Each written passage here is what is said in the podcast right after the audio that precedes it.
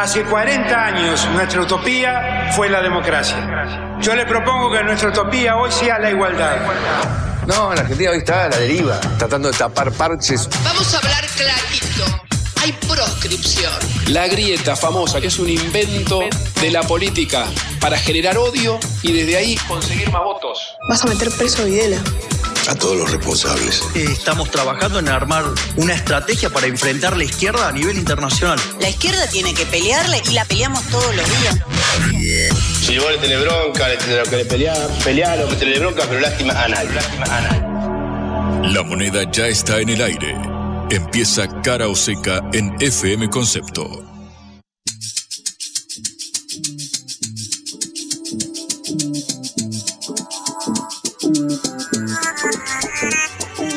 Muy pero muy buenas tardes amigos, amigas. Les damos la bienvenida a Cara o Seca, esta producción de la Agencia Internacional de Noticias Sputnik. Estamos en vivo como cada día hasta las 18 cuando llega en órbita telescopio y toda la continuidad informativa de Concepto, nuestra casa, nuestro hogar, siempre conducidos por eh, Patricia Ali y quien les habla, Juan Lehmann, por supuesto, detrás de eh, la pecera se encuentra Celeste Vázquez, nuestra operadora, Augusto Macías, nuestro productor y este hermoso conjunto de personas que hace posible este envío como cada día. Hoy en una eh, jornada atravesada por una noticia quizás la más importante del día, al menos en el plano electoral, que es la decisión de la Corte de Suprema de Justicia de la Nación de suspender dos de las elecciones que se iban a dar el próximo domingo, eh, en este caso en Tucumán y en la provincia de San Juan. Eh, se trata de una medida cautelar dispuesta ante la posibilidad, dicen los magistrados,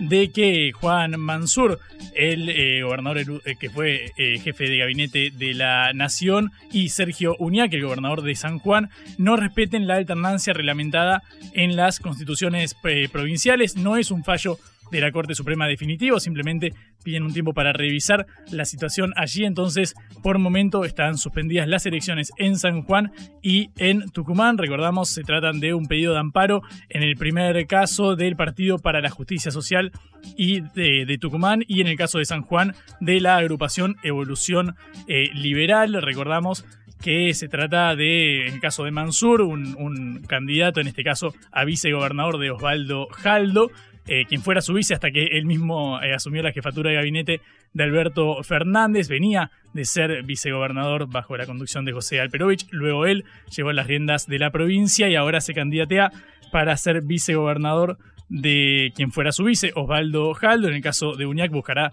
un nuevo mandato. Bueno, lo cierto es que por el momento la Corte Suprema de Justicia ha frenado los comicios de este domingo tanto en Tucumán como en San Juan. Pero ustedes saben que el lema de este programa, el lema de este envío es parar la pelota y pensar, poner en contexto lo que estamos viendo a la luz de quizás lo que sucedió anteriormente en el pasado y no perder la perspectiva histórica porque hoy saben se cumplen 78 años de la rendición incondicional de la Alemania nazi en la Segunda Guerra Mundial el 9 de mayo de 1945 terminaba quizás el conflicto más sanguinario del siglo XX, eh, eh, con la rendición de la Alemania tras el suicidio de, Adolf Hitler. Una fecha emblemática para el mundo, pero sobre todo para, la, para Rusia, para entonces la Unión Soviética, que bajo el ejército eh, rojo logró derrotar al nazismo. Es el día de la victoria, de hecho, en, Rusia se celebra cada día. Sabes que el sábado estuve en Plaza San Martín, ahí en, el barrio, barrio porteño de Retiro,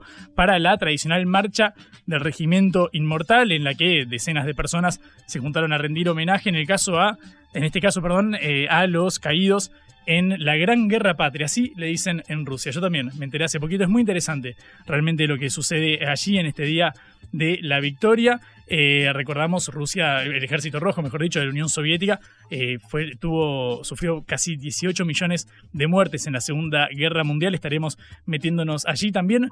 Vamos a analizar, así como ayer nos metimos en Juntos por el Cambio, con una linda entrevista que tuvimos con Mariana Gené, la socióloga eh, y autora del sueño intacto de la centro derecha. Hoy vamos a meternos en lo que pasa en el frente de todos, sobre todo en el personaje de Sergio Tomás Massa, el ministro de Economía de Alberto Fernández y un accionista primordial dentro de las tres patas que componen al frente de todos, junto a la del citado Fernández y a la de Cristina Fernández de Kirchner. Tenemos mucho para hablar en el día de hoy, así que si les parece, como siempre, empezamos con el comentario editorial, con el análisis de Patricia, en este caso, a 78 años del fin de la Segunda Guerra Mundial, de la caída del nazismo y del triunfo de la Unión Soviética. Empezamos nuestro programa. Cara o seca de Sputnik en concepto FM 95.5.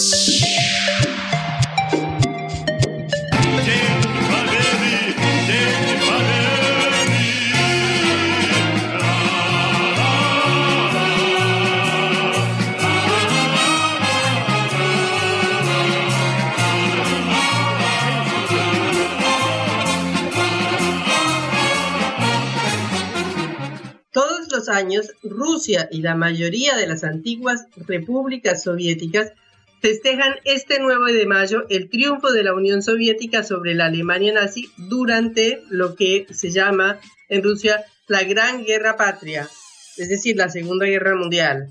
Entre el 22 de junio de 1941, que fue el día en que empezó la invasión nazi a la Unión Soviética, y la capitulación de Alemania el 9 de mayo de 1945 ante el Ejército Rojo en Berlín.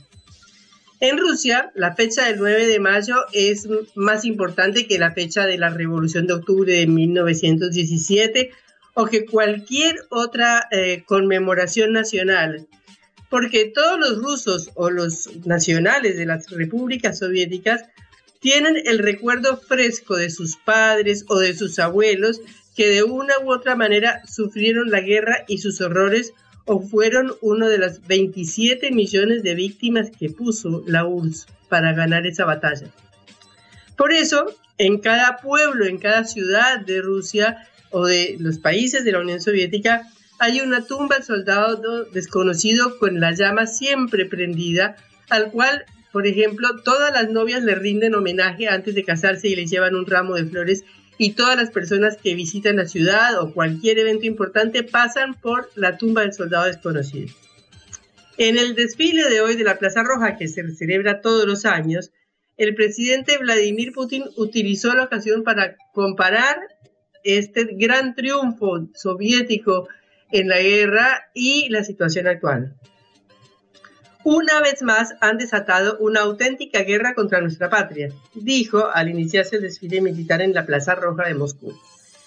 Putin agregó que la civilización, en este momento atraviesa por un momento crucial y acusó a Occidente de provocar cruentos conflictos y golpes de Estado, sembrar el odio y la rusofobia.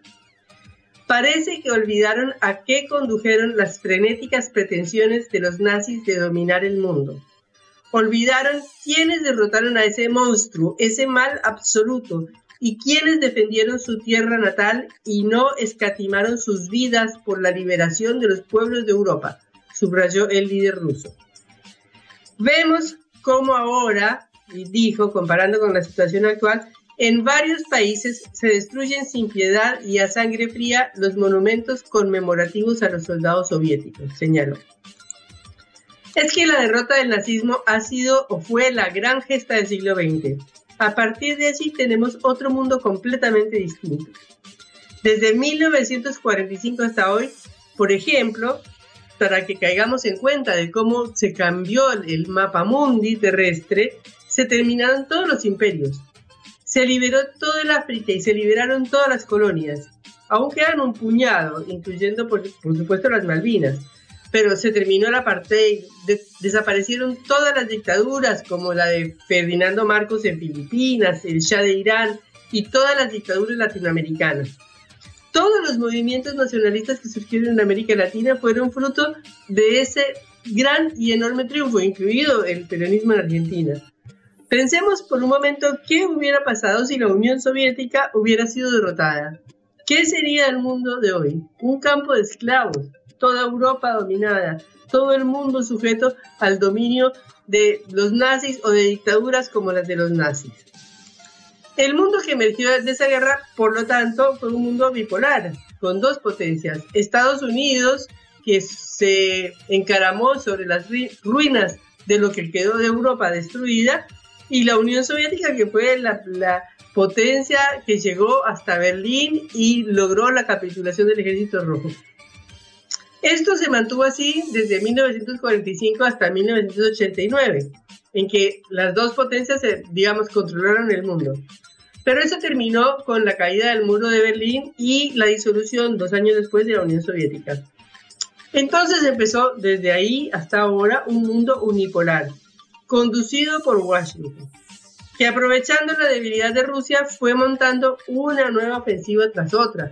Recordemos la invasión a Irak en los años 90, luego en los años 2000 la invasión otra vez a Irak y Afganistán, la invasión o el ataque a Libia con el asesinato de Muammar Gaddafi, y después de todo eso, lo fundamental durante todos estos 30 años que se mantuvo como una constante fue la expansión de la OTAN, la Alianza Atlántica, la alianza militar entre Estados Unidos y los países de Europa hacia el este en lugar de desaparecer, porque la OTAN fue fundada eh, a fines de los años 40 justamente para enfrentar lo que se opinaba que era la amenaza soviética y el Pacto de Varsovia, que era el acuerdo de la Unión Soviética y los países del este de Europa también, y como la, como la OTAN.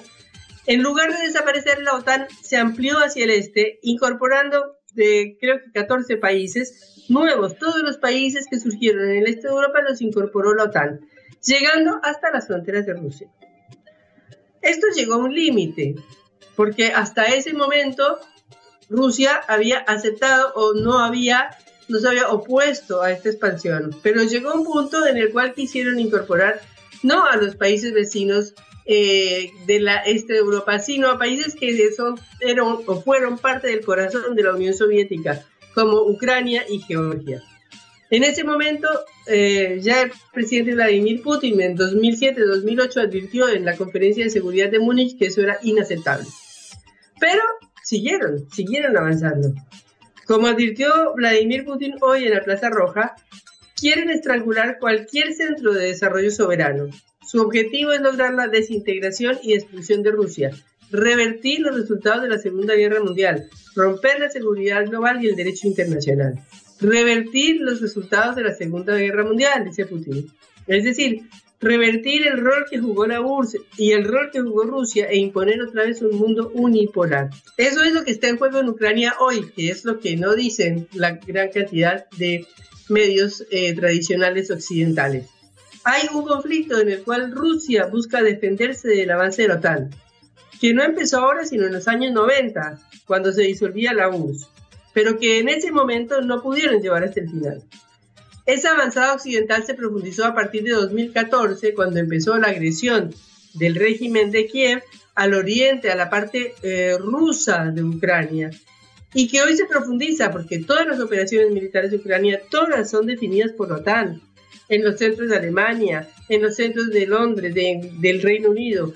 Todo el armamento que está utilizando Ucrania hoy viene de la OTAN que busca por todas las vías posibles debilitar a Rusia y por eso no está interesada en ninguna negociación de paz ni en que termine este conflicto. Por eso hoy, cuando se celebra un nuevo día de la victoria, cuando se celebra la derrota del fascismo, tenemos que tener presente esta lección y recordar las duras enseñanzas de la guerra y recordar y poner muy en alto el rol que jugaron Rusia y la Unión Soviética.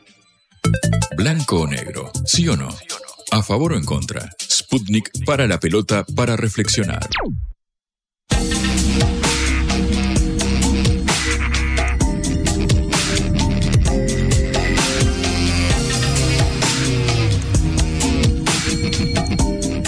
Bueno, Juan, ayer nos dedicamos bastante tiempo a analizar a la oposición de Juntos por el Cambio y el estado de sus internas, de sus candidatos o no candidatos.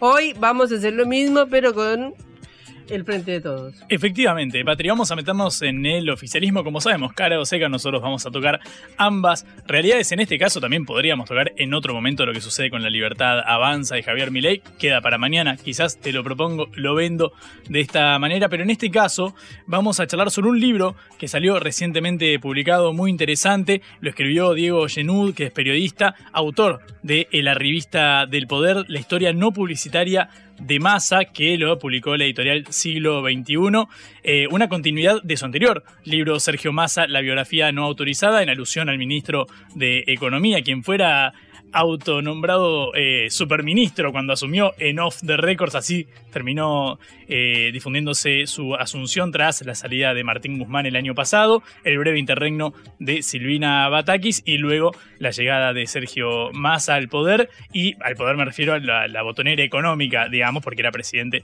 de la Cámara de Diputados hasta ese momento, y tenemos el agrado de hablar un ratito con Diego Genú, el autor de este libro, y tiene la gentileza de atendernos. ¿Cómo estás, Diego? Acá Patricia Ari y Juan Leman te saludamos. Juan, Patricia, ¿cómo andan? Buenas tardes. Muy buenas tardes, gracias por atendernos primero. Eh, Sabés que la primera pregunta que se me viene a, la cabeza cuando, cuando ojeo el libro es el, sobre el perfil de Sergio Massa. Vos lo describís como es la revista del poder, lo definís de esa, de esa manera. Y lo primero que quiero preguntarte es cómo lees las mutaciones que atravesó Massa a lo largo de este mandato del Frente de Todos desde aquella convocatoria de 2019 del presidente Alberto Fernández, el célebre eh, Sergio Tomemos un café, hasta ahora que asume el, control de la, de la economía. ¿Cómo ves este arco narrativo de lo que fueron estos últimos cuatro años? Bueno, creo que él eh, supo ubicarse, ¿no? Para esperar su momento de servicio del gobierno del Frente de Todos. Me parece que supo ubicarse eh, en el comienzo en un lugar que quizás no era natural, porque siempre está acostumbrado a lugares de alto protagonismo. Y cuando se inició el gobierno del Frente de Todos, hace tanto tiempo, Massa se ocupó, se, se cuidó de ubicarse en un segundo plano, ¿no? Si bien estaba en la presidencia de la Cámara de Diputados, no hay que olvidarse que siempre me interesó mucho ocupar lugares de alto protagonismo, eh, había sido jefe de gabinete, que había sido candidato a presidente. Y entonces podemos decir que hay un primer masa, ¿no? Eh, es un masa que aprende de la derrota en alguna medida y sabe eh, ubicarse en un segundo plano esperando su oportunidad. como presidente de la Cámara de Diputados, aprovechando cada metro cuadrado, eh, designando funcionarios que le reportaban en áreas estratégicas, no solo a su mujer, eh, Malena Dalmarín, que fue, bueno, a, a que es un lugar estratégico, sino con el Ministerio de Transporte, en, ferrocarriles argentinos, en, distintos ámbitos de poder, él mismo en, la Cámara de Diputados, supo eh, desde el perfil bajo aprovechar eh, el lugar que había conseguido en el frente de todos. Pero después esperó su momento para llegar al Ejecutivo, que era lo que a él más le interesaba. Hmm. Sabes que en, si, uno, si uno se fija en la, en contratapa del, libro y sobre todo en la, sinopsis antes de, adentrarse para ver desde qué punto de vista se aborda la, lectura, Dice, Genud cuenta las piruetas de un político reversible que no necesita votos para llegar a la cima del, poder. Para vos, eh, partiendo de la base de que eh, quedó quizás relegado o asumió ese segundo plano, como dijiste vos al, aceptar la jefatura, la, presidencia de la Cámara de Diputados, ¿era este el lugar de poder que ansiaba conseguir eh, masa con este gobierno del, del, Frente de Todos? ¿O considerás que él estaba dispuesto a terminar estos cuatro años en aquel lugar para luego candidatearse a la, a la presidencia? ¿Cómo lees esto que sucedió? No, no, no, él estaba esperando el salto al Ejecutivo. Eh, hay que entender que él es un, un político que creció en lugares de poder, creció en protagonismo, creció en centimetraje desde el Ejecutivo eh, siendo muy joven, eh, le tocó ser titular de ANSES a la salida del estallido de la convertibilidad, primero con Eduardo Duarte, después con Néstor Kirchner, y desde el Ejecutivo fue que él se convirtió en un político nacional. Desde ANSES, bueno, que es eh, una caja de resonancia sin duda, que tiene recursos y que tiene ofrece la posibilidad de, hablar a los jubilados, que son alrededor de 7 millones de personas en la Argentina. Massa construyó desde ese lugar una carrera que después otros también intentaron imitar, podemos hablar de Amado Bulur, de Diego Bocio, ¿no? O mismo de Mayra Mendoza hoy. Eh, la ANSES es un lugar importante para entregarle visibilidad a los políticos. Massa fue el primero que lo descubrió en un momento determinado tuvo la suerte de llegar a ese organismo cuando empezaba a, ganar más protagonismo y, empezaba bueno a generar aumentos para los jubilados después de la, de de 2002 y después jefe de gabinete, intendente de Tigre, siempre en el Ejecutivo, ¿no? Él entendió que para, para trascender en política había que eh, tener los fierros, como se dice habitualmente, que, y siempre pensó que el Congreso era casi un, lugar decorativo, ¿no? En eso podemos decir que se parece a, o que se inspiró en Néstor Kirchner, o que tiene similitudes con Néstor Kirchner, que siempre consideró al Congreso como un ámbito menor. Y él estaba esperando esta oportunidad. Ya a partir de la renuncia de Matías Culpa, que fue alrededor de marzo de, 2021, ya Massa empezó a propagandizar a través de, sus amigos en, la prensa, en los medios de comunicación que son muchos y con mucho poder, la idea de que él podía asumir como un superministro, ¿no? Eh, antes incluso eh, de la derrota de las PASO, eh, él ya estaba hablando de un superministerio y cuando se presentó la crisis en 2022 con la renuncia de, de y después de Guzmán, empezó a, trabajar con, mucha fuerza esa idea de que iba a desembarcar en el Ejecutivo, pero no a ocupar un participio menor, sino que iba a desembarcar con toda la botonera. Y para eso tuvo el apoyo de Máximo Kirchner y de, gran parte de la, de la organización La Cámpora, ¿no? Mm. Diego, ¿me das un segundo que tratamos de, llamarte nuevamente? Porque te empezamos a perder en el último tramo, se entiende, se entiende bien, pero por las dudas para optimizar la, comunicación, recordamos, estamos hablando con Diego Genú, periodista y autor de La Revista del Poder, la historia no publicitaria de masa. Diego ha estudiado de cerca los movimientos del actual ministro de Economía, del líder del Frente Renovador. Recordamos uno de los tres accionistas fuertes del Frente de Todos, Cristina Kirchner por un lado, Alberto Fernández por el otro, y ahora Massa. Recordamos, es interesante la figura de Massa, no solamente porque controla la, eh, la caja de resonancia, al menos en este caso de la economía, mueve los hilos de la economía, en este caso desde su rol de ministro de Economía, que también agrupa la cartera de ministro de Producción tras la salida de Culfas, también la de Agricultura, son varias las carteras eh, estratégicas que tiene Massa. Recordamos, Cristina Fernández de Kirchner anunció que no va a ser candidata, Alberto Fernández anunció que no va a ser candidato, Sergio Massa todavía no dio definiciones, una de las tres patas del Frente de Todos no se ha pronunciado aún, y por eso, eh, Diego, ahí que te, recuperamos, quiero eh, preguntarte por este punto. ¿Vos crees que, que Massa estaría dispuesto a jugar en este, en este contexto una, una, una candidatura para las elecciones? Recordamos que en teoría la consigna iba a ser que la inflación de abril diera algo menos que el 4% y todo dice que va a estar cerca del 8%. Sí, mira, bueno, obviamente eso es algo que no, que no sabemos, que estamos pendientes de esa definición, pero si me apuraste diría que sí, que él quiere ser candidato aún en estas circunstancias. Es un político que tiene muchas características, algunas cuestionables, y otras que los distinguen, podemos decir, para bien dentro de lo que es cierta mediocridad de la dirigencia política.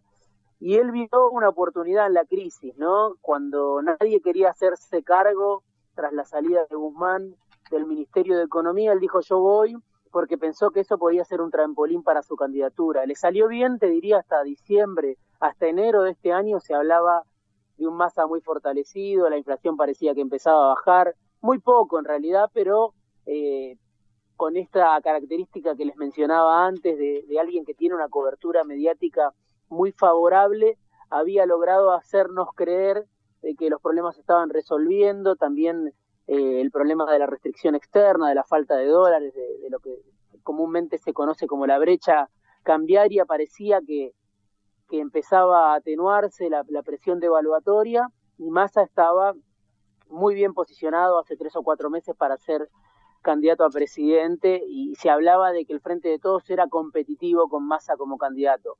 Hoy la realidad es otra, se están tratando de barrer bajo la alfombra los números del INDEC, la semana que viene finalmente vamos a conocer el dato de inflación, pero es una inflación muy elevada y sin embargo así todo Massa quiere ser candidato, me parece a mí, porque sabe que tiene la oportunidad de quedarse como el jefe del peronismo o, o apuesta a quedarse como el jefe del peronismo en un escenario de, eventual derrota, es muy incierto todo, pero sí sabemos que, que este experimento del Frente de Todos no salió como se esperaba, lo dicen los, los principales protagonistas del propio gobierno, desde la vicepresidenta hasta Máximo Kirchner, hasta el propio presidente a su manera admiten que, que este gobierno no obtuvo los resultados que se esperaban.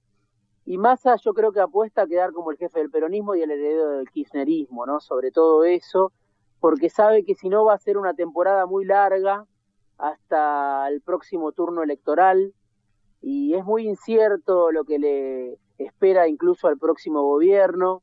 Entonces, ser un crítico del próximo presidente eh, puede ser una oportunidad. Yo creo que Massa está apostando a eso, a que le reconozcan que evitó, como dijo Jorge Ferraresi, que el gobierno se vaya en helicóptero, ¿no? Lo dijo un ministro del gobierno, un exintendente. Entonces creo que Massa apuesta a capitalizar eso, que le reconozcan socialmente que había un final traumático que estaba cantado, que él lo evitó y que aún en la derrota del Frente de Todos quede como un candidato potable para, para lo que viene. Quien lo dice es Diego Genud, periodista y autor de La Revista del Poder, la historia no publicitaria de Sergio Massa, de la editorial Siglo XXI. Diego, te llevo a tu anterior libro, al peronismo de Cristina, que en su momento causó mucho, mucho revuelo, ese, eh, esa historia, esa crónica pormenorizada acerca de lo que fue la, conformación de la experiencia del Frente de Todos. Vos decís recién que Massa podría apostar a quedarse con este control, eh, al menos parcial, la historia lo dirá, de eh, al menos un sector fuerte del, del peronismo. ¿Crees que tras la experiencia del Frente de Todos la figura de Cristina ha quedado debilitada en este punto? Sí, bueno, siempre hay que tomarlo con, pinzas, hay que ser cautelosos. Yo creo que Cristina está debilitada, como está debilitado todo el peronismo, todo el frente de todos, todos los que son parte de alguna manera, con más o menos protagonismo de, de esta experiencia fallida, ¿no? Ahora, la debilidad de Cristina siempre es una debilidad relativa, porque aún en su debilidad, aún con los errores que pueda haber cometido, sigue siendo la que más legitimidad tiene, ¿no? La que más votos tiene eh, yo creo que es la única dirigente importante que tiene el Frente de Todos, el único liderazgo importante que hay en el Frente de Todos. Incluso te diría en la política argentina hay pocos liderazgos y el de Cristina sigue siendo, pese a todo, muy, muy fuerte y todos se definen eh, en función de Cristina, a favor o en contra, pero siempre los actores protagónicos de la política se definen en relación a la, a la actual vicepresidenta. Entonces, ¿está debilitada? Sin duda, yo creo que sí, porque esto salió mal, no salió como se esperaba. Pero, sin embargo, la suya es una fortaleza relativa, ¿no? Si se la mira eh, en relación a, otros actores de, la política. Por empezar, en relación al propio presidente, que es el presidente de la nación y hoy aparece casi como una figura aislada eh, en la residencia de Olivos, casi como una figura marginal y es el presidente de la nación. Mm. Diego, te quiero llevar ahora a lo que sucede en el, en el plano electoral general, también analizando lo que pasa en la, en la oposición. Supongamos un escenario eh, hipotético que, que finalmente fuera, por ejemplo, más al candidato del, del frente eh, de todos. Para vos, ¿quién podría concentrar el mejor, el mejor rival? ¿Quién podría constituir el mejor rival, al menos en Juntos por el Cambio? Eh, ¿A quién le convendría que, que perdón, a quién le convendría, ¿Quién le convendría a Massa que fuera candidato de Juntos por el Cambio? ¿Patricia Bullrich o Horacio Rodríguez Larreta para vos? No, en el caso de Massa creo que su gran apuesta es a, que Patricia Bullrich gane la interna contra su amigo, su gran mm. amigo, Horacio Rodríguez Larreta, ¿no? Yo en el libro cuento con bastante detalle cómo es esa relación, una relación de muchos años entre Larreta y Massa. Eh, tienen una edad similar, eh, atravesaron distintas etapas políticas juntos, se criaron juntos, se educaron juntos, podemos decir, a nivel político, y tienen una amistad personal, familiar, que, se prolonga hasta hoy, más allá de que estén en, en diferentes espacios políticos, ¿no? Y yo creo que la apuesta de masa es que gane Bullrich para poder diferenciarse, porque en el caso de que la reta gane la interna, eh, va a ser difícil para Massa diferenciarse de, de su amigo Larreta, que muchos los consideran casi, no sé, almas gemelas separadas al nacer, ¿no? O sea, tienen muchas, como insisto, ¿no? Muchas similitudes sería más difícil para Massa diferenciarse de la reta. En el caso de, Bullrich, eh, que está obviamente más a la derecha y que se imagina, no sé, como una versión local de Bolsonaro, eh, que, juega y coquetea con, la con el propio Milei, bueno, eh, quizás sea más fácil para, para Massa diferenciarse y ahí puede rendir una candidatura suya o incluso un liderazgo opositor de Massa. Mm. Diego, muchísimas gracias por estos minutos en, en Cara Oseca, por darnos esta, esta entrevista. Muy interesante tu análisis, como siempre, quienes te leemos seguido, así que vamos, vamos a publicitar el libro como corresponde. Muchísimas gracias. Bueno, les mando un abrazo y gracias por el llamado. Diego Genud, periodista y autor de La Revista del Poder, la historia no publicitaria de Massa, que publicó la editorial eh, Siglo XXI, con un retrato pormenorizado, detallista del perfil de Sergio Tomás Massa, el actual ministro de Economía. Genud, que también es una pluma muy interesante de seguir para quienes estamos apasionados por la política partidaria, por la entresalas del, del poder y sobre todo por quienes manejan los hilos de la política argentina. Así sigue Caro Seca. La vuelta al mundo en la vuelta a casa.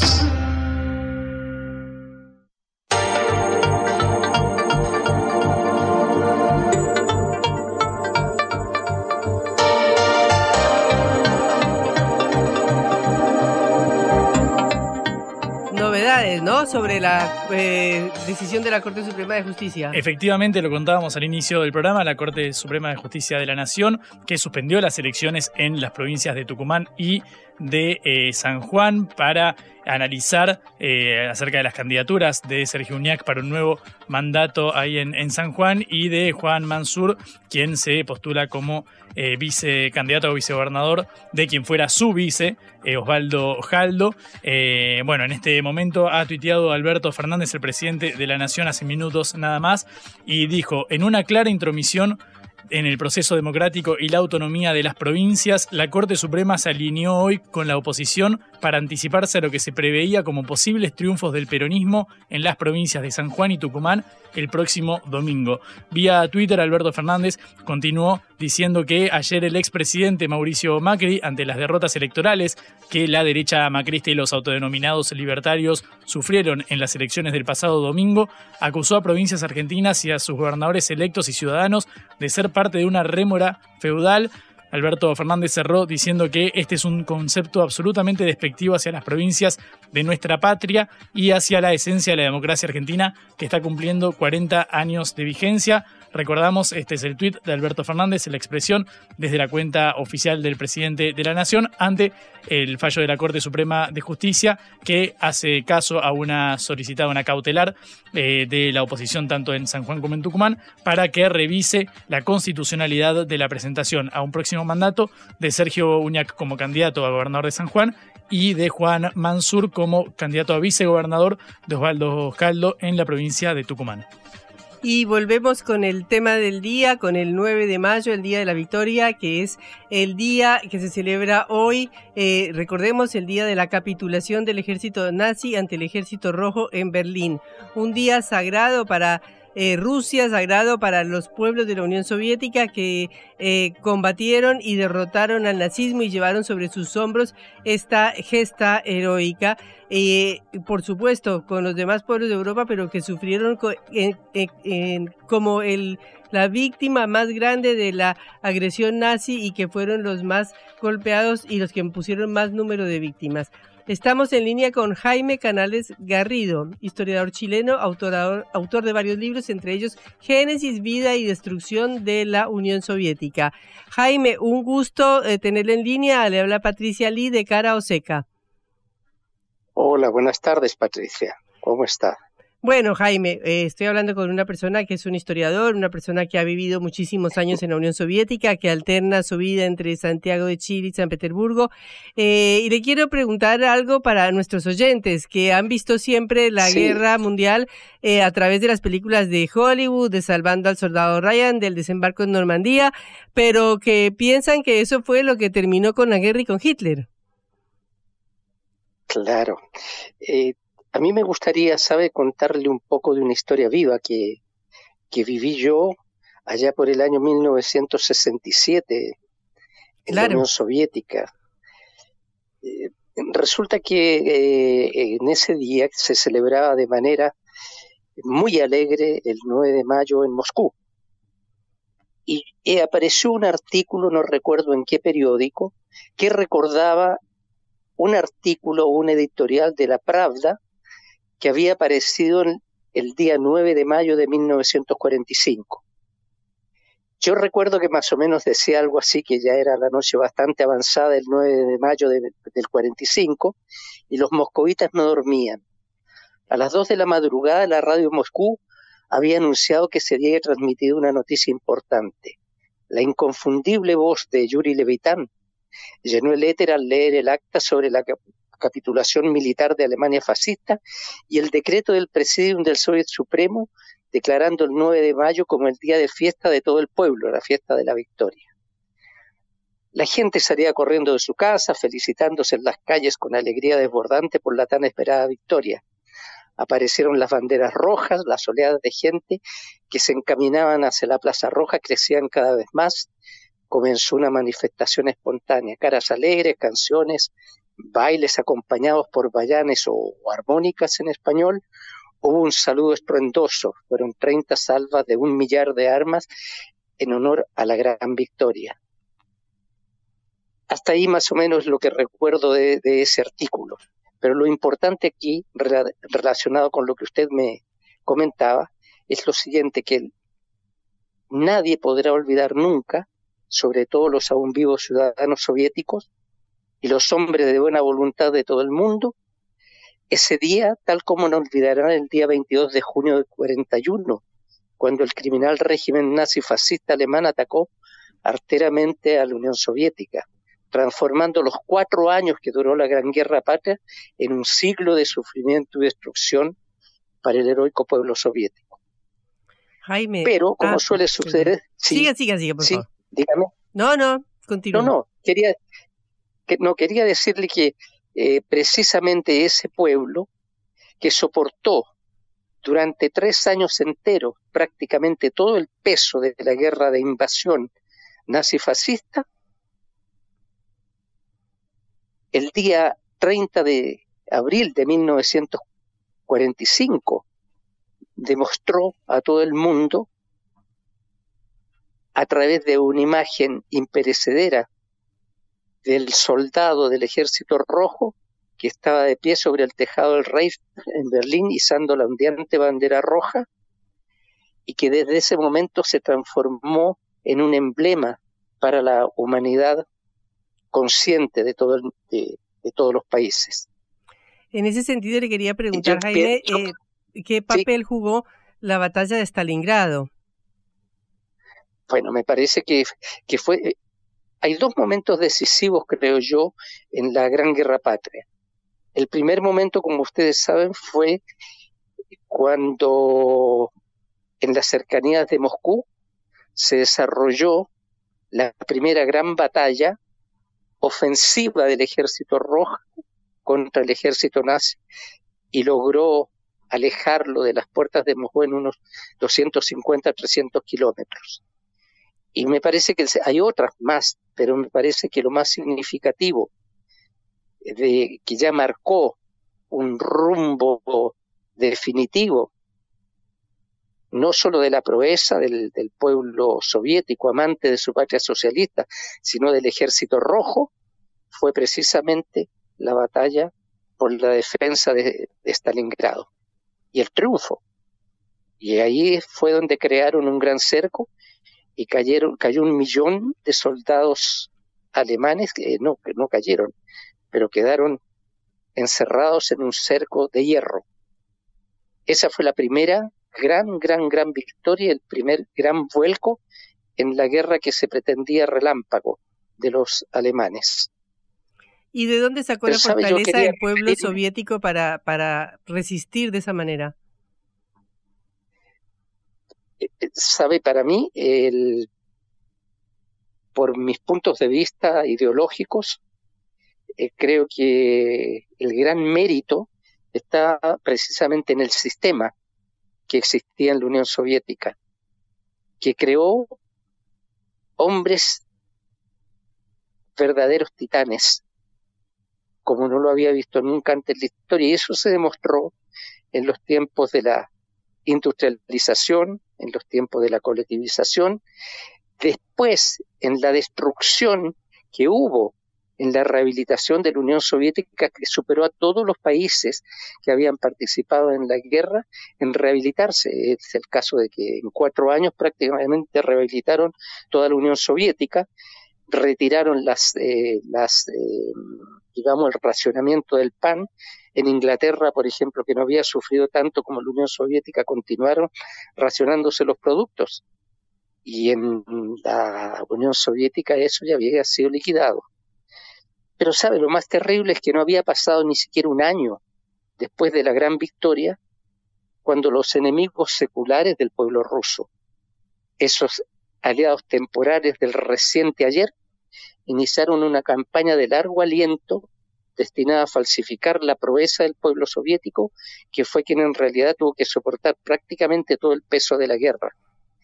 La falsificación de la historia fue posible, por cierto, por el uso indiscriminado de casi todos los medios de desinformación que siempre han estado en las manos de los círculos más retrógrados de Inglaterra, los Estados Unidos, Alemania y Francia, a los que se sumaron sus socios menores.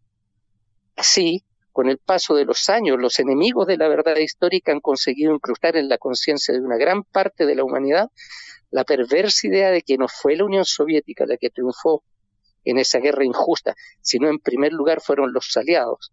Y los responsables del horroroso conflicto fueron en igual medida Hitler y Stalin. Yo quería decir que no se debe olvidar el hecho de que a esa campaña de falsificación de la historia, tal como lo hizo Khrushchev en su tiempo, contribuyeron de manera notable no solo Gorbachev y Yakovlev, sino ante todos los otros destructores de la Unión Soviética que tras dos golpes de Estado se apoderaron de toda la riqueza creada por el pueblo soviético en los 60 años de existencia de la URSS, Yeltsin y sus herederos. Ahora nuevamente estamos en presencia de la amenaza del fascismo, alimentado y promovido por los mismos de ayer. Y como lo ha sido a lo largo de siglos, la víctima escogida es la sufriente y ensangrentada tierra rusa. El monstruo pardo de ayer se llamaba Hitler, el de hoy, OTAN. Es eso lo que le puedo comentar. O sea que usted ve una unidad entre los dos procesos, el proceso de la guerra, como decía hoy Vladimir Putin, eh, que decía que quería eh, Occidente revertir eh, lo logrado en las conquistas de la Segunda Guerra. Exactamente, exactamente es eso. Hay que hacer un parangón, hay que comparar los dos procesos y ver cómo esto se está desarrollando y a dónde conduce esta política criminal de los estados europeos, digamos, de los gobiernos europeos, y por supuesto liderados por los Estados Unidos de América y por Inglaterra. Y una pregunta más. Eh, usted como una persona que vivió tantos años en la Unión Soviética y que con frecuencia eh, está allí, eh, cuéntenme un poquito esta vivencia, ¿no? ¿Cómo vive el pueblo ruso, el pueblo soviético, esta eh, experiencia de la guerra y esta tradición tan grande que se mantiene hasta el día de hoy de celebrar el 9 de mayo, del regimiento inmortal, de recordar a todos sus, eh, a todos sus héroes, ¿no? A todos sus familiares caídos en la guerra. Sí, sí. ¿Cómo es? Bueno, en, ese, sentido, eh, creo yo, es mi opinión muy personal, eh, conociendo cómo lo vi yo cuando viví en la Unión Soviética y cómo lo veo yo ahora viviendo en Rusia, eh, lógicamente que hay diferencias que son a veces muy sensibles, pero de cualquier manera lo fundamental es que el pueblo ruso y los pueblos que lucharon, que eran pueblos hermanos del pueblo ruso y que ahora se están un poco distanciados, continúan celebrando esta magna fecha. Porque efectivamente, si no hubiese sido por esos antepasados de, ellos, de los rusos y de las otras nacionalidades que participaron en la victoria sobre, la, sobre el fascismo, en este momento es posible que no existiera los, ni los países europeos, ni Estados Unidos, ni tampoco Rusia como tal. Tal vez estaría todo dominado por el, la horda parda. Exactamente, el mismo comentario que hacía yo en el editorial el día de hoy, que si no hubiera sido por el triunfo del ejército rojo, eh, el mundo como lo conocemos hoy no existiría, estaríamos condenados a un mundo de esclavos seguramente. Eh, Muy posiblemente. Jaime, eh, muchísimas gracias por esta comunicación con Sputnik y nos buscaremos comunicarnos otra vez para seguir hablando de estos temas. Muy bien, quiero felicitar al pueblo ruso por su victoria. ¡Hurra! ¡Hurra! Eh, bueno, muchas gracias Jaime, hasta luego. Pues nada, hasta luego, hasta luego. Cara o seca. Te contamos lo que otros callan.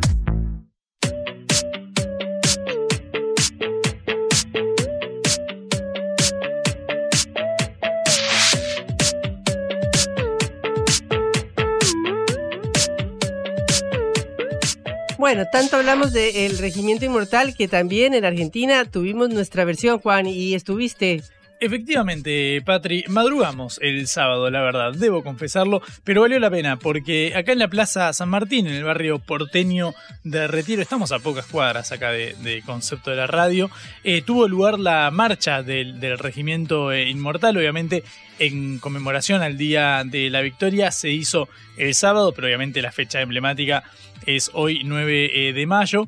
Eh, ahí fue la plaza el epicentro de la tradicional eh, marcha.